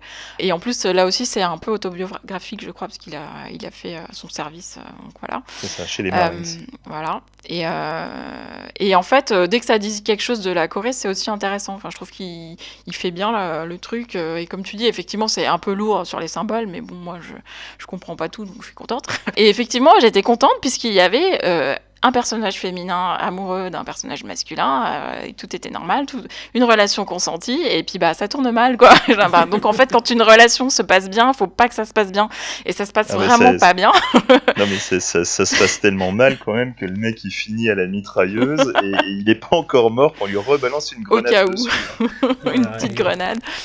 Et elle finit avec un moignon. Voilà, comme tu dis, François, elle, devient complètement folle et, euh, et, puis nymphomane parce qu'elle voit en tous les, tous les autres soldats. Évidemment, elle devait reconnaître son copain que à son uniforme, donc euh, voilà. Euh, donc voilà, c'est vraiment un personnage mais, épais comme une feuille de papier, donc pas du tout intéressant et, qui sert juste à faire une scène assez dramatique ou très dramatique même vers la fin du film. Donc sur le personnage féminin, on repassera. Et à la limite, ne pas la mettre, ça aurait pas été plus mal parce qu'à faire un, faire un personnage avec que des hommes, c'est pas un film misogyne. Hein. c'est juste un film avec des hommes. Et pourquoi pas Tu vois, c'est une histoire très masculine. Hein, donc euh, allons-y quoi. C'est une histoire très masculine, mais c'est euh, C'est aussi l'un des deux éléments qui transforme un petit peu la folie en une sorte de maladie contagieuse. Euh. Enfin, il y, a vraiment quelque chose là-dessus. C'est mais le, film, c'est euh, pas juste le, petit fil lié à Adresse Inconnue, il y a aussi un petit peu de White Animals dedans, justement, puisqu'on parle beaucoup du rapport entre les deux Corées en filigrane. Voilà, on retrouve les, les problèmes aussi qu'il y avait dans White Animals, justement, toute la symbolique qui peut être un petit peu poussive, mais cette symbolique un peu poussive, c'est euh, bah, quelque chose qu'on retrouve très souvent chez Kim Ki-duk, mais là, je trouve que ça passe étrangement. Parce que euh, parce que visuellement c'est peut-être pas son plus joli mais il y a des super idées. Puis j'aime bien ce côté où tous les personnages commencent à devenir fous au fur et à mesure. Ils sont vraiment parasités par le, fantôme de leur camarade qui lui est devenu fou et s'est fait éjecter il y a beaucoup de choses qui sont intéressantes dans ce film mm. c'est un, vraiment un film que j'aime bien après effectivement il faut faire abstraction du personnage féminin qui, qui a littéralement une fonction c'est un, c'est un objet filmique. Et qui, qui, peut-être même contamine tout le monde finalement. Est-ce que c'est ça, Enfin, du coup, c'est voilà, c'est en plus c'est euh, un peu comme dans l'île. Est-ce que c'est pas elle euh, le grand méchant finalement?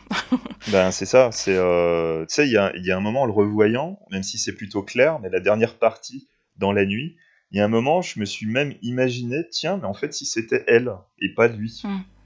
Euh, et, en fait, ça, se tient euh, tout autant. Mais c'est presque celle par qui le malheur arrive, quoi. ah, mais totalement. en fait, quelque part, en, devenant folle, euh, c'est là qu'elle va accomplir sa vengeance. Mm. Femme pécheresse. Exactement. J'avais un souvenir plutôt, plutôt correct de la performance de Yang Dong-gun, le, le Coast Guard en question. Et bah, c'était pas du tout à la hauteur de mon souvenir. Hein. Moi, j'ai trouvé vraiment too much cet acteur. Euh, ouais, là, il est clairement too much. Euh, il est même mieux dans beaucoup de blockbusters, donc euh, hmm. c'est un peu dommage, quoi. Mais c'est vrai qu'il y, a toute une partie au début qui fonctionne parce qu'il a, il a déjà un personnage too much. Ouais. Parce que c'est un soldat qui, qui veut être un soldat exemplaire, il veut bouffer du, du, du soldat nord-coréen, euh, il, veut, euh, il veut repartir avec des hauts faits d'armes, etc. Et, et la, la, la descente euh, dans la folie, bah, c'est la descente dans un jeu un peu plus euh, mauvais, on va dire. Ouais. Et à partir du moment où il devient vraiment fou, c'est là que ça devient trop. Là. Il devient assez insupportable en fait. Ouais, non, mais je- Ah, mais tout le monde n'est pas Joachim Phoenix, voyons. non. Je plaisante, je plaisante. vous savez, son, son rire manque de conviction. Et ça fait toute la différence. On arrive euh, à l'acmé de Jean-Michel Symbolique avec Printemps, été, automne, hiver, trois petits points et printemps. Euh, premier film, si je dis pas de bêtises, où Kim Ki-duk joue euh, un rôle, enfin un, Oui. un, un des âges du, du personnage principal en l'occurrence. Bah justement, on se demandait tout à l'heure euh, à quoi pouvait faire écho l'image finale de l'île. Eh ben, le film y répond un peu, c'est-à-dire que les femmes sont un piège finalement. Oui, mm, tout à fait. C'est pas ça Ah, euh, un peu quand même. hein, euh, Alors Ah. après, euh, le film ne parle pas que de ça, heureusement, euh, mais, mais il, il est par ailleurs très beau, très poétique. Et en plus, j'ai l'impression que c'est quand même le premier film dans lequel il parle de spiritualité. Donc je sais pas si, enfin, à moins que ce soit symbolique dans les autres. D'ailleurs, on n'a pas dit qu'il y avait des poissons dans The Coast Guard. Oui, c'est Euh. vrai, il y a encore des poissons. oui. Et bizarrement, pour une scène choc encore. c'est ça.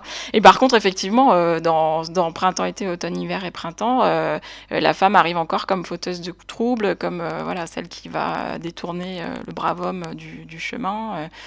Comme c'était le cas dans Birdcage Inn, quand le, quand le père, on revient à Birdcage Inn, mais quand le, le père peint des poissons, d'ailleurs, il est détourné du droit chemin par euh, la jeune fille qui passe par là. Bon, bah là, c'est un peu ça. Après, heureusement, le film n'est pas que centré là-dessus, hum, j'ai l'impression, mais c'est dommage. Non, non, non, non. Le film n'est pas que centré là-dessus. Après, il se veut aussi sur euh, un peu sur. euh, Enfin, c'est pas tant un film sur le bouddhisme. hein, C'est euh, un peu plus large que ça. On est euh, on est plus dans une euh, dans une réflexion philosophique sur sur l'existence humaine. Après, il y a énormément d'éléments bouddhisme qui nous sont pas forcément connus. Donc forcément, c'est je pense que tous les aspects sont assez difficiles à, appréhender pour un, spectateur euh, occidental. En l'occurrence, le, le, sutra, euh, qui est, euh, je crois, c'est le sutra du cœur ou sutra du diamant, je ne sais plus exactement le, nom français. C'est le sutra qui va être gravé sur le sol, qui a une énorme signification sur les notions de vide, qui pour nous, euh, pauvres occidentaux, nous est assez inconnu. Après, là où Kim Ki-duk est fort, c'est qu'il arrive quand même à nous faire comprendre la symbolique de ce qui se passe par la réalisation, par ses personnages. Mais euh, concrètement, globalement, en fait, moi, c'est un film que personnellement j'adore. J'adore le film. Et c'est là précisément où, euh, où je suis un peu gêné aussi pour le rôle de la femme, mais où bah, je suis désolé. euh, voilà, j'avoue que ça me. C'est moins en avant comparé à d'habitude, et du coup, euh, ça me gâche moins le plaisir du film. Mm. Ça reste un film que j'aime beaucoup, contrairement à Bad Guy, où là, c'est tellement mis en avant que ça devient compliqué. Mais euh, voilà, enfin, je peux comprendre le point de vue de la fin sur la femme, qui est effectivement pas très reluisant. Mm. Après, c'est vrai que du coup, c'est entremêlé avec le, enfin, ce qu'on te dit dans le film, c'est que c'est son, en fait, il était pas prêt au monde extérieur, Mm. parce que le personnage, en fait, depuis son enfance, vit avec le moine, et en fait, dans une scène de, de- du premier cycle, on, on voit en fait que la cruauté, c'est pas tant une notion d'environnement, c'est une notion euh, intérieure. Tu nais, euh, toi en tant qu'homme, tu nais avec la cruauté en toi. Mm. La graine est là, et en fait, ça a été exacerbé par le monde extérieur, euh, où, euh, où il était pas prêt à voir tout ça, Mm. même s'il avait été prévenu. Pour. Mais du coup, euh, ce qui est gênant, c'est que le monde extérieur, ce soit les femmes, en fait, puisqu'ils vivaient Bah, quand même ça, avec oui. un autre homme et ça se passait bien. Donc, Oui, bah oui, oui, oui, oui, oui. Mais du coup, voilà quoi. C'est euh, celui-là, justement, il est un peu plus vicieux parce que. Ouais. Voilà. tu- non, mais tu je suis d'accord avec toi, parce qu'il est quand même très beau. Et enfin, moi, j'ai quand même Ouais. pris plaisir à le regarder, quoi. Ouais, je sais pas, moi, à l'é- à l'époque, je, me- je me rappelle très bien, on est sorti euh, déçus. Parce que, pour moi, Kim Ki-duk était un cinéaste du choc, où il devait forcément y avoir une scène euh, marquante, mais euh, traumatisante aussi. Et là, ça m'a manqué à l'époque, tu vois. Et, Mais en le revoyant, ouais, le, le film m'a moins ennuyé qu'à ma première vision. J'avais pas revu depuis le cinéma, en fait. euh, donc ça fait quand même depuis 2003, depuis 17 ans. Et j'en avais un souvenir, euh, ouais, que- que- quasi, euh, pas au plan près, on va pas exagérer, mais je me rappelais très bien du déroulé du film, quoi. Je me rappelais très bien. Et, euh, et il m'a paru moins long qu'à l'époque, et moins, moins décevant, en fait. du Ouais, coup. ouais, bah le, le- non, mais le, le film Euh, donc pourquoi pas Oui, oui, non, je l'ai accueilli sereinement. Mais sur le, sur le bouddhisme, euh, c'est marrant parce que le film, tu vois, avec cette histoire justement de de- d'animaux martyrisés et pour lesquels il faut se repentir, ça m'a fait penser à un autre film qui est beaucoup plus starbé sur le bouddhisme euh, que j'adore, qui est Running on Karma. Ah oui. Voilà, ça m'a- fait. Je me suis dit, ah, c'est marrant. Ouais. Euh, je Mais- conseille à tout le monde de, de regarder Running on Karma. hein. Ah oui, oui, oui. C'est absolument Film formidable. De Johnny Toe et Wakafai, je crois. Mais, mais très étonnant, un film très... C'est justement le- le- le- l'entre-deux après... euh, Ah, ça, vous êtes- vous êtes pas euh. Et, et plus, plus surprenant, voilà. Et aussi un des meilleurs rôles de Andy Lau. Parce que Oui, contrairement à ce tout à que fait. on pense, Andy Lau, c'est pas juste une belle gueule, c'est aussi un putain d'acteur. Ouais, ouais. Non, non, film et Cecilia Cheung qui est, qui est merveilleuse. Bon, bah, ar- arrêtons de drifter. En tout cas, euh, je tiens à dire que du coup, euh, c'était moins ennuyeux que ce que j'imaginais, puisque c'était ma seule référence euh, de- concernant Kim Ki-duk. Non, c'est cool. Une, une non, bonne par contre, moi, ce que je... moi, moi, par contre, le, le seul petit truc que je noterais en le revoyant et qui, du coup, m'a un peu plus gêné, c'est que, quand même, pour jouer euh, le passage de l'éveil du personnage principal, il faut que ce soit le réalisateur qui incarne le personnage. En toute Bon, modestie. En toute modestie. Le film de la maturité, a-t-on dit à l'époque. Ah, comment se tromper. Euh, en parlant de spiritualité, Kim Ki-duk, euh, c'est pour ça que c'est assez euh, surprenant finalement qu'il fasse un film sur le bouddhisme. C'est quelqu'un qui est beaucoup plus marqué dans son œuvre par euh, le- la religion catholique, mais surtout par ses icônes en fait. C'est Oui, quelqu'un qui est très fait, marqué mais- par ça. Il, a, il, a, il, a, il avait euh, étudié, justement, le catholicisme, et il a même voulu devenir prêtre. Hmm. Et c'est voilà, c'est quelque chose qui se retrouvera par la suite euh, dans ses œuvres et qui se retrouve dans le film suivant, Samaria, Samaritan Girl. Et hum, là, j'ai envie de vous demander, est-ce que justement cette, euh, cette façon qu'il a d'être pénétré de la de l'imagerie catholique plus que de la foi, euh, est-ce que ça n'a pas quelque part influencé son regard sur les femmes? J'ai envie de poser une grosse question comme ça. Ah bah, euh, dans celui-là, complètement, puisque c'est le premier film où on a la notion de pardon, euh, qui, qui serait pas juste du châtiment, mais juste euh, du pardon dans la douceur, on va dire, et qui fait du bien, parce que moi, pour le coup, autant j'étais circonspecte pendant toute la durée du film, autant là, pour une fois, la fin euh, sauve vraiment le film, quoi. Et pour une fois, on est un peu rassuré par le discours qu'il peut tenir. Oui, carrément. Le- la, la fin du film, c'est vraiment. Là, tu te dis, ben oui, là, effectivement, il parle Mm. des femmes, il parle même d'un rapport entre un père et sa fille. Et là, le message est clair et le message est beau. Alors, Sach- sachant qu'il joue ouais. beaucoup sur la sexualisation des jeunes filles, quoi, des, des écolières. Toujours ce. Ouais. Ouais. Oui, mais du coup, pour moi, il, il a quand même le bon goût de rien filmer euh, dans ce film-là, déjà, parce que j'avais vraiment peur qu'on se tape les mêmes scènes que dans Bad Guys ou Birdcage Inn, où on les voyait se faire, euh, voilà.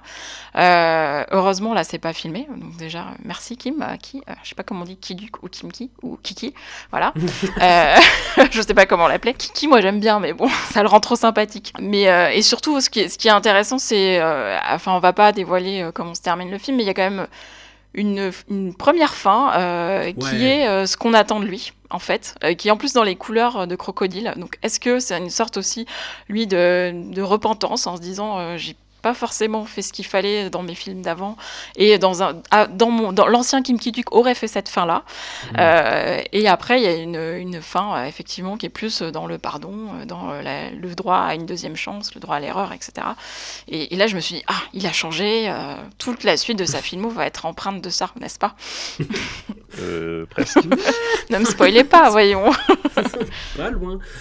Non, ouais, le, le- je t'a- je t'avoue que moi, cette fin, euh, je vais essayer de pas spoiler à ta suite, mais euh, ouais, enfin, j'ai- eu l'impression que c'était un peu. que c'était à la limite du foutage de gueule, hon- honnêtement. Mm. Parce qu'après, ça retombe dans le. Désolé d'en employer le terme encore une fois, mais dans le Jean-Michel symbolique, mais à fond les ballons, quoi. Ah bah Mais- oui, là. oui. Ouais. Mais comme tu dis, effectivement, ça.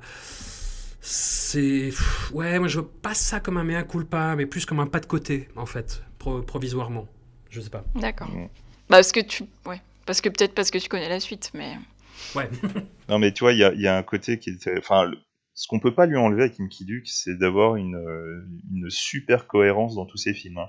Ses motifs récurrents, ce qu'il pense, enfin, c'est c'est très, très, très cohérent.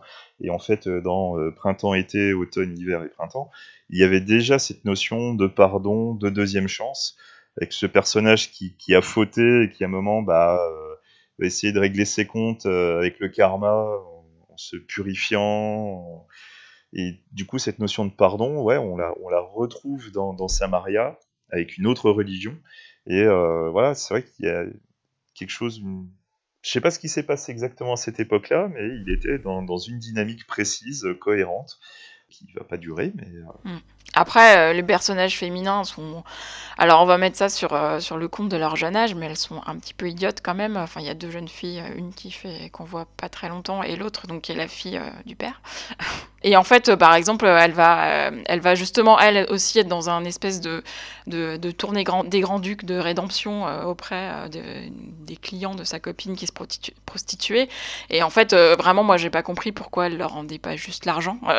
Pourquoi elle était obligée de se compromettre en fait. Euh, Donc euh, bon, euh, voilà, je, je comprends pas en fait. Et, en plus, enfin, je vais, être horrible, mais en plus, il ne le filme pas, donc il y a même pas lui un espèce de voyeurisme de se dire, je vais mettre en scène ça parce que j'ai envie de voir ma comédienne à poil, ce qui était peut-être l'excuse sur les autres films aussi. Donc ouais, là, j'ai pas compris quand même, hein, j'avoue. Bah, c'est ce que tu disais tout à l'heure, quoi. C'est que les personnages de Kim Ki-duk ne n'obéissent qu'à la logique du film et font des actions euh, complètement surréalistes et Mm. grotesques, quoi. Mm. Voilà, c'est c'est un cinéaste de pur dispositif. Je sais pas si quelqu'un a quelque chose à rajouter sur Samaria, du coup. ouais, c'est pas c'est pas son plus poussé euh, visuellement.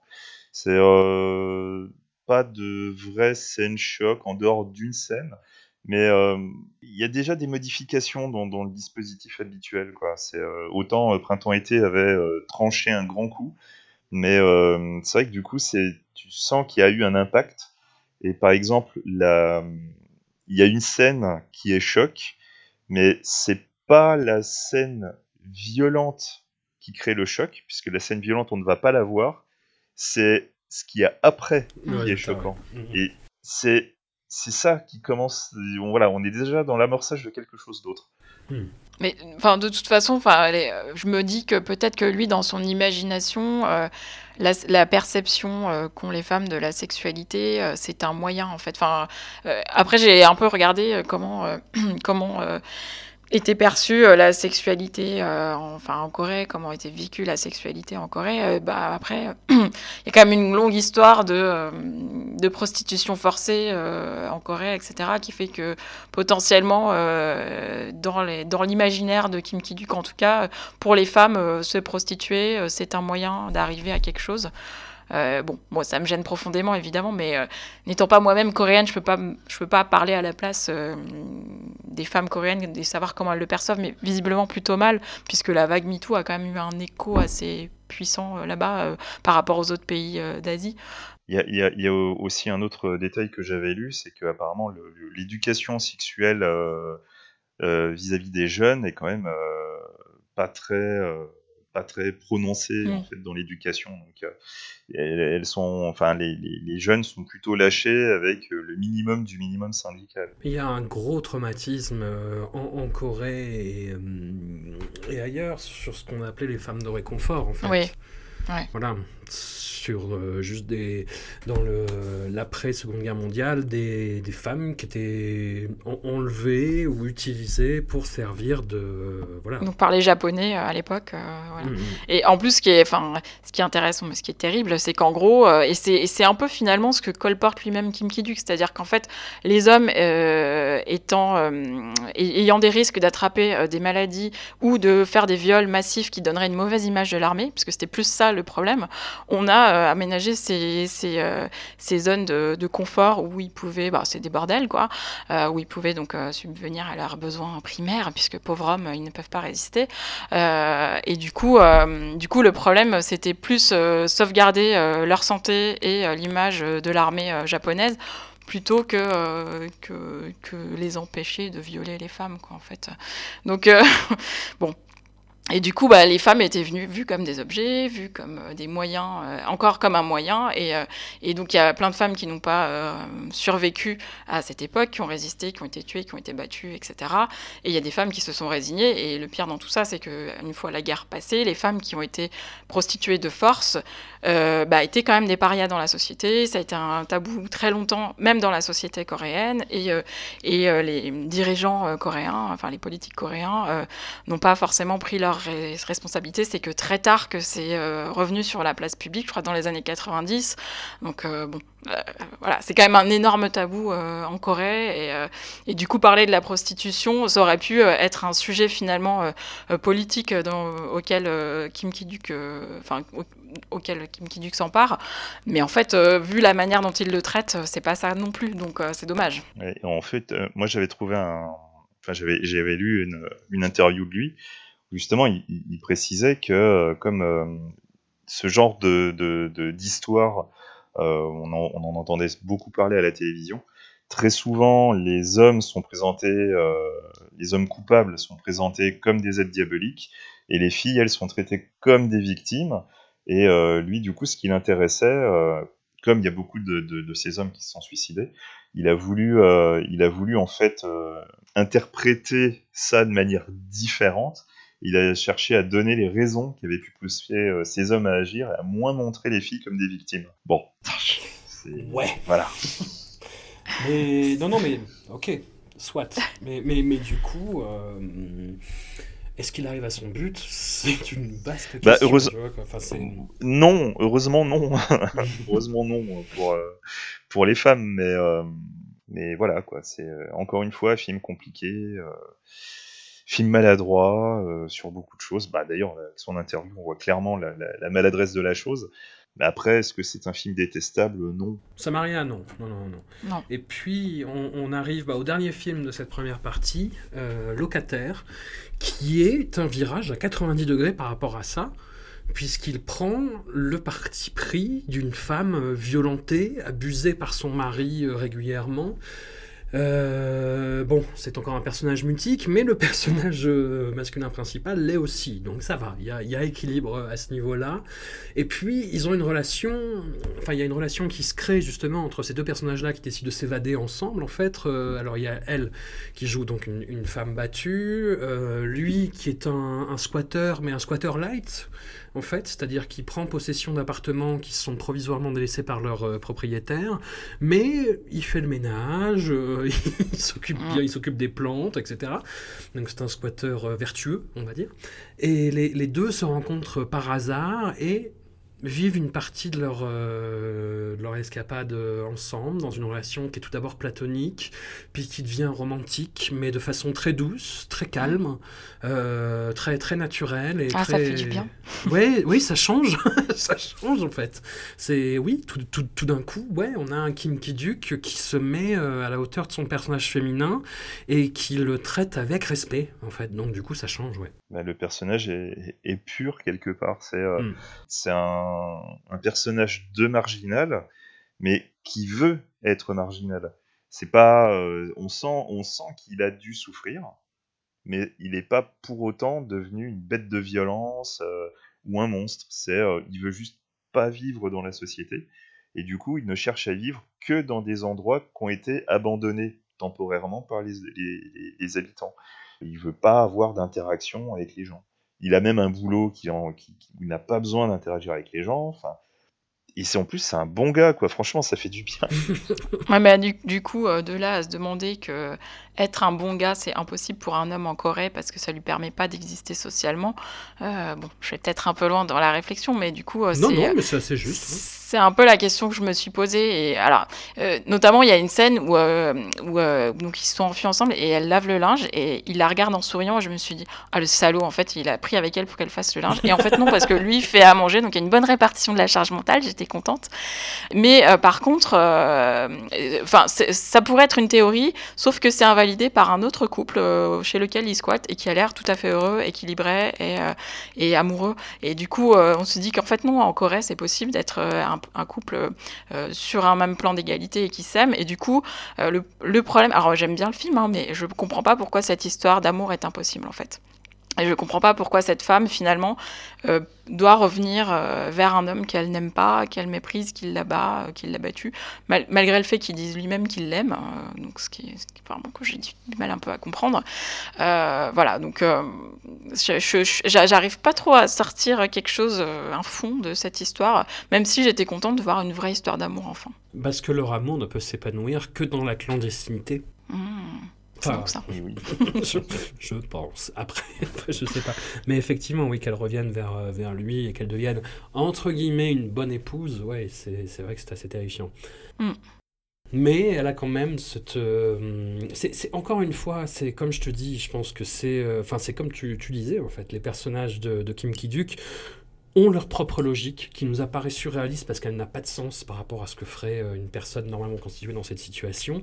Mais c'est, euh, je pense, juste pour pouvoir composer ce plan où le, le mari étreint sa femme et sa femme touche la main de son amant qui l'embrasse euh, discrètement. J'y ai pensé, quoi. je me suis dit, est-ce qu'il a Mm. fait son affiche avant, avant d'écrire son scénario, en fait? C'est bah, c'est possible, que- hein. c'est très très possible.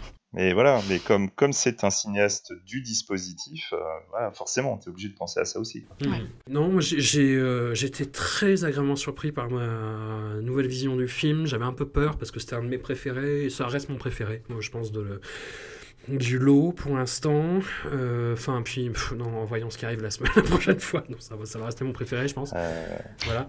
Mais non, non, moi, c'est un film que je trouve très beau, qui en plus, moi, m'a fait découvrir, euh, c'était en 2004, 2005, m'a fait découvrir Natasha Atlas, que je ne connaissais pas à l'époque. Il y, a, il y a cette chanson absolument magnifique qui revient euh, dans le film comme un leitmotiv, sans que ce soit trop relou. En fait, il y a toujours des trucs un peu appuyés dans, dans les, dans les Kim Ki-duk.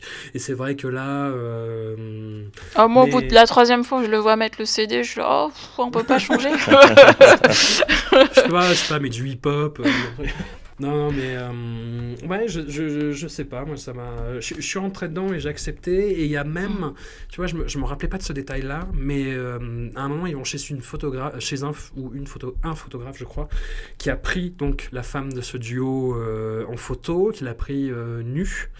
Et ils changent la photo, en fait, ils en font une espèce de puzzle pour justement, comme pour masquer cette nudité qu'elle n'a plus envie de, de voir, en fait, qui a été mise en scène par son, par son époux. Et j'ai trouvé ça très beau. Je me suis dit, oh putain, il devient pudique tout d'un coup. euh. Et du coup, euh, Ouais. faut peut-être parler de la comédienne, justement, et de son Ouais. histoire. euh, Vas-y, François. Non, non, vas-y, vas-y. je Bah non, mais du coup, euh, c'est Lee Sung-yeon, c'est ça Mhm. Qui était euh, dauphine euh, de Miss Corée, euh, voilà, et qui a fait en fait, un, qui a eu, il y a eu un scandale autour d'elle parce qu'elle avait fait des photos justement euh, entourée d'hommes en uniforme japonais et dans une espèce de reconstitution des femmes de confort dont on parlait tout à l'heure. Donc voilà, et elle, elle voyait ça comme un hommage, mais évidemment, comme je disais tout à l'heure, c'est quand même encore très très tabou en Corée euh, du Sud. Donc euh, ça s'est vraiment mal passé pour elle. Elle est devenue, enfin, elle s'est vraiment fait bâcher pour ça. Euh, et en fait, Kim Ki-duk a un peu eu l'impression de lui donner une nouvelle, enfin une rédemption en la mettant dans son film, en la, en la présentant d'abord comme une femme battue. Donc elle, a le visage tuméfié au début du film. Et, et puis finalement, il la remet en valeur avec ce film-là. Quoi. Hmm. Mais je sais pas, ouais, c'est, très grossier et c'est très euh, dans, dans, dans le symbole. Le, le fait que le personnage euh, masculin se mette à, à devenir une espèce de, de danseur de l'ombre, justement pour essayer de dissimuler ses Mm. mouvements, moi je trouve ça très beau, même si c'est très couillon à raconter. Tu vois, le... Oui, c'est très couillon, mais il y a quelque chose de, de- de vraiment très très poétique dedans, quoi. Et de devenir une sorte de fantôme, d'homme invisible et tout. Enfin, c'est... Et, et la balle de golf alors dans tout ça?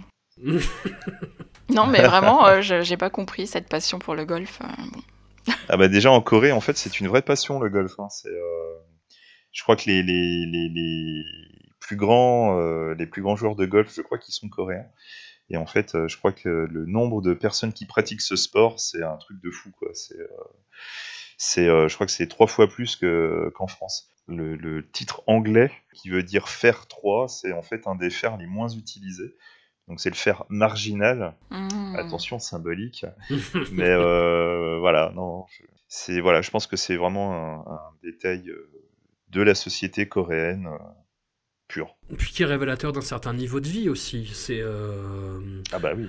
et, et- et qui du coup, en fait, enfin, c'est le, le fait que le personnage euh, principal se mette à faire ça, euh, c'est comme s'il s'il gardait une trace de ces, euh, de ces espèces de vie antérieure, comme des appartements qu'il a, qu'il a visités, quoi. Mais d'ailleurs, euh, tu, enfin, tu disais qu'il passait euh, dans les appartements, qu'il arrosait les plantes et tout, mais il fait aussi des petits tricks euh, à tous les gens euh, Mm. chez qui il passe, un peu comme dans Malveillance, le film de Balaguerro. Oui, ouais. euh, et en fait, euh, ça peut s'avérer assez dangereux, en fait. Donc là aussi, j'ai pas Oui. bien compris l'idée du personnage. Mais bon. Ah, pour dire qu'il laisse une trace, je sais, je sais pas. Bon, en tout cas, voilà, c'est un film sur lequel on peut projeter énormément de choses qu'on pourrait interpréter jusqu'au bout de la nuit. Je voudrais juste rajouter un petit truc, c'est que euh, justement comme tu parlais de, de, de films dans lesquels on pouvait mettre ce qu'on voulait, c'est euh, Kim Ki-duk qui parlait justement de cette notion de prisme en disant que ces films de toute façon pouvaient être interprétés de plusieurs manières, puisque toi tu arrivais avec ton bagage personnel Hmm. et qu'en fait tu regardais son film avec ton propre prisme. Donc naturellement, euh, voilà, Mm. pour une même situation, deux personnes peuvent voir deux situations différentes. Mais c'est vrai que, par exemple, bah, pa- par rapport à la place de la femme en particulier, enfin, la, la société coréenne, elle est, euh, elle est sous le, enfin, elle est confucianisme en tout cas, enfin, sous, plutôt influencée par cette religion-là et qui, qui dit clairement que euh, l'homme est supérieur à la femme et que la femme doit juste être là pour son époux.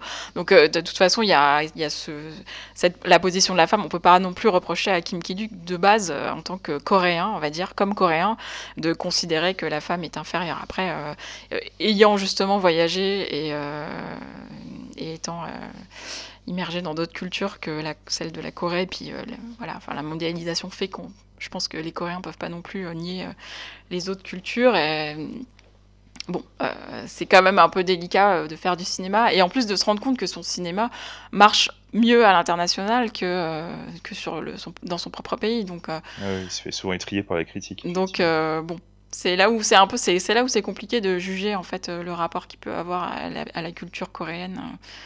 euh, et qu'est-ce qui est vraiment euh, digéré et qu'est-ce qui est euh, enfin je sais pas, j'ai du mal à, à me faire une idée encore là-dessus au bout de 11 films. La- le, le- faut, faut savoir que la Corée, dans le classement, je connais plus le nom du classement, je suis désolé, qui, qui va classer tous les pays euh, sur les, en fonction des droits de la femme, je crois que la Corée est genre 128e sur 144. Hmm. Ouais. Ça, ça veut bien dire ce que ça veut dire. quoi. Non, ouais, c'est pas, c'est, c'est, c'est très compliqué pour les femmes euh, en Corée euh, de choisir entre. euh, bah, Enfin, c'est vrai dans plein de pays, hein, mais euh, en tout cas, oui, euh, il y a vraiment un poids de la famille qui, qui force les femmes à se dédier à la famille parce que euh, culturellement, socialement, c'est mieux perçu et qu'en plus, c'est pas facilité de toute façon par, euh, par les institutions. Et puis, euh, la, culture de la prostitution joue aussi un rôle dans, les carrières euh, potentiellement parce que ça peut être un passage obligé euh, pour conclure une, aff- une affaire d'aller voir des prostituées, etc. Et, que bah, du coup, quand on est une femme, ben, on va pas emmener des hommes voir des prostituées. Donc, dans certains milieux, en tout cas, ça peut être.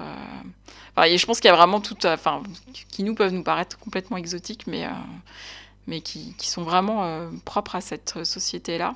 Et euh, on peut pas les valider, mais on peut, Ouais. mais on peut comprendre que du coup, euh, ça, ce soit vraiment, ça emprunte vraiment le, le cinéma de Kim Ki-duk, quoi. Et justement, pour le, le rapport de, de la Corée avec les femmes, même à l'heure actuelle, euh, on sent qu'il y a un fonctionnement qui est différent. Parce que quand tu prends le- la conséquence de MeToo, Mm. euh, en Corée, on est arrivé dans, dans, dans une autre dynamique que la majorité des pays, qui est, euh, qui est la, la logique d'un... Je, je, je, je sais plus si c'est un diplomate, un je crois que c'est un sénateur américain, qui, euh, qui lui avait décrété que pour éviter tout problème, il voulait plus de rapport avec les femmes. Mm. Donc, il ne, il ne, à aucun moment, il n'allait accepter d'aller au restaurant avec une femme autre que sa femme. Et en fait, cette philosophie en Corée, c'est devenu quelque chose de, de, de- très grande importance. Et du coup, la vie des femmes est devenue extrêmement compliquée dans, Mm. les, dans les sociétés. C'est-à-dire qu'elles ne sont plus invitées au, euh, au, euh, au restaurant Mm. le soir euh, dès qu'il s'agit de, de réunions d'équipe qui pourraient être un peu alcoolisées. Quand il y a des voyages, il y a certaines personnes qui refusent de voyager avec une femme pour éviter tout problème. Il y en a même certains qui refusent de parler à une femme en Mm. dehors de mail pour être sûr que voilà, personne vienne dire que euh, Donc c'est comme dans les films de Kim Ki-duk, soit c'est une victime, soit c'est une menace, quoi. Il n'y a pas. euh, c'est ça. Mais c'est pas ça. un être à part entière, quoi. Voilà, mais du coup, c'est, tu vois, c'est, je pense qu'il y a un truc qui est vraiment lié à la culture coréenne, à la société coréenne, et euh, voilà, juste dire que Kim Ki-duk serait misogyne, c'est, c'est faux Mm. dans l'absolu, c'est faux. Mais c'est pas un féministe non plus. Il faudrait comparer avec les d'autres cinéastes euh, coréens euh, chez qui c'est pas aussi marqué. Enfin, j'ai l'impression que c'est quand même quelque chose qui obsède euh, Kim Ki-duk euh, en particulier, mais euh, Mm. j'ai pas. Du coup, j'ai pas spécialement revu de films récemment avec ce prisme-là. Euh, euh, Bah, d'autres réalisateurs. chez- Il y, a- il y a des réalisateurs euh, qui accordent une place euh, vraiment prédominante aux femmes. Je pense à Lee Chang-dong, typiquement, dans un film comme Secret Sunshine, qui est un film en plus euh, assez virulent envers la religion catholique, en l'occurrence. Mm. Euh, un cinéaste comme In Sang-soo, qui fait des films passionnants à ce niveau-là. Park Chan-wook, que ça, que ça intéresse énormément. Tu vois, un film comme Mademoiselle, les, les, les rapports, euh, sûr, ouais. en plus, c'est un film à tiroir, euh, historique, donc il y a vraiment un, un regard très Mais- fort euh, là-dessus. Mais avec des, des personnages féminins extrêmement forts. Ouais. Mm. Ou, ou dans un registre beaucoup plus calme, euh, Hong Sang-soo. C'est le, le cinéaste euh, qui filme les femmes sud-coréennes en ce Mm. moment euh, de la façon la plus élégiaque et amoureuse, presque. Donc euh, on est, enfin c'est bien parce qu'on peut dire not all men, not all Korean men. Mais euh, donc euh, voilà, enfin je veux dire, euh, ça veut bien dire qu'il y a quand même un regard masculin euh, coréen euh, qui est pas forcément juste. euh, euh, Enfin c'est quand même rassurant. Il y a plusieurs male gaze sud-coréens, effectivement. Ouais. Et ça manque de female gaze, comme dans tout le- toutes les cinématographies. Ah oui. Voilà, voilà. Bah écoutez, un grand merci à vous. On se retrouve euh, dans 15 jours. Bah, oui, avec ouais. grand plaisir. C'est reparti pour un tour. Hein. C'est parti. Du dolorisme, ouais Allez, merci à vous. À tout bientôt. Merci. Merci.